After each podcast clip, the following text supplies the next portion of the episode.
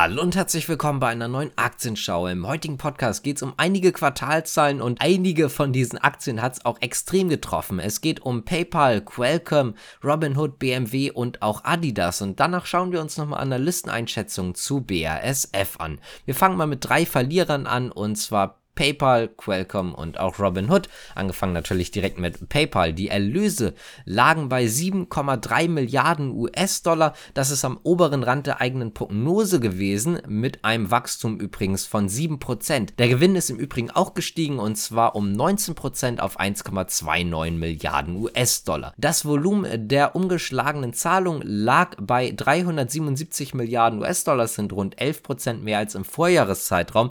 Jetzt kommen wir aber mal zu den Knackpunkten Knackpunkt und zwar die Kundenaccounts. Im Vierteljahr hatte man 431 Millionen Kundenaccounts, also am Ende des Vierteljahres. Das sind zwar 2 Millionen mehr als noch im Vorjahresquartal, allerdings auch 2 Millionen weniger als noch vor drei Monaten, also im vorherigen Quartal. Deswegen geht es für PayPal rund 9% nach unten. Nicht ganz so schlimm getroffen als Qualcomm, wenn auch trotzdem unter Druck mit knapp minus 8%, denn auch hier haben wir ein deutliches Problem Problem gesehen. Hier geht es unter anderem um den Umsatz und natürlich auch den Gewinn. Der Umsatz ist tatsächlich um 23% gefallen auf 8,45 Milliarden US-Dollar. Der Gewinn sackte sogar um die Hälfte ab auf 1,8 Milliarden US-Dollar. Bei der Technik für Autos ging es ganz gut nach vorne und zwar um 13% auf 434 Millionen US-Dollar.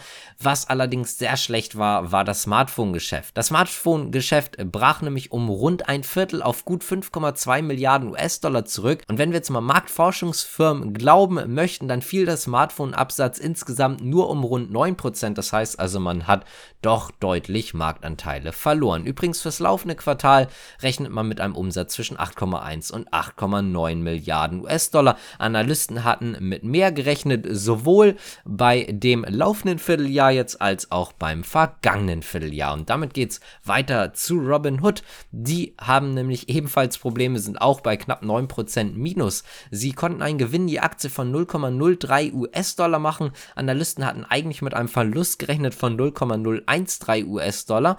Was den Umsatz angeht, den konnte man auch im Übrigen deutlich steigern von 318 Millionen US-Dollar auf 486 Millionen US-Dollar. Auch das ist übrigens höher als Analysten erwartet hatten. Die haben nämlich mit 472,9 Millionen US-Dollar gerechnet. Damit kommen wir mal nach Deutschland und springen zu BMW, denn BMW hat deutlich mehr verdient. Im abgelaufenen Quartal kletterte der Umsatz um 7% auf 37,2 Milliarden Euro. Das EBIT stieg um 27% auf 4,34 Milliarden Euro. In dem Segment Automobile hatte man tatsächlich ein EBIT erreicht von 2,9 Milliarden Euro. Nach Steuern verdiente man immerhin 2,96 Milliarden Euro. Das sind aber trotzdem 3% weniger als im Vorjahreszeitraum. Die Rendite im Autogeschäft soll nun übrigens höher liegen und zwar bei 9 bis 10,5%. Bisher ist man von 8 bis 10% ausgegangen. Der Autoabsatz soll solide steigen, also ein Plus zwischen 5 und 10%. Bisher wurde nur ein leichtes Wachstum erwartet,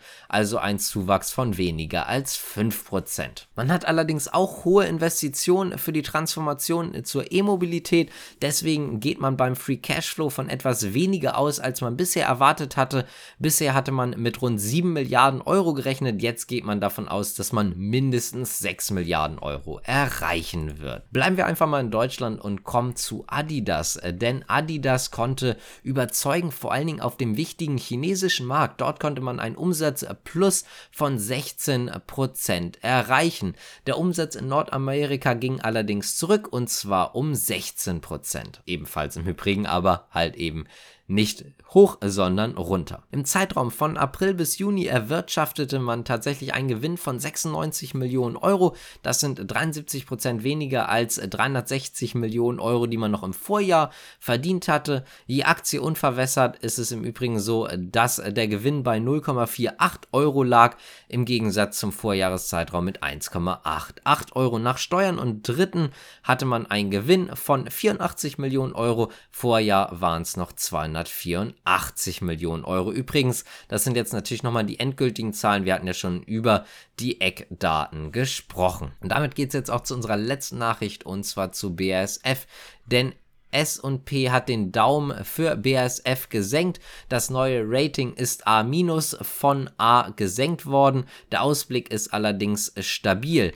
Was man aber auch sagen muss, ist, dass auch BASF von dem Bankenhaus Metzler nochmal bewertet wurde. Das Bankenhaus Metzler hat BASF von Cell auf Hold hochgestuft. Das Kursziel wurde ebenfalls angehoben und zwar von 39,50 Euro auf 47 Euro. Das Unternehmen stünde aktuell vor dem Wendepunkt. Wenn euch das Ganze gefallen hat, dann könnt ihr gerne abonnieren, liken, kommentieren, die Glocke drücken und so weiter und so fort. Ich würde mich freuen, wenn ihr natürlich auch den Podcast bewertet, abonniert und so und dementsprechend dementsprechend würde ich jetzt sagen, danke fürs Zuschauen, natürlich auch zuhören. Bis zum nächsten Mal. Ciao.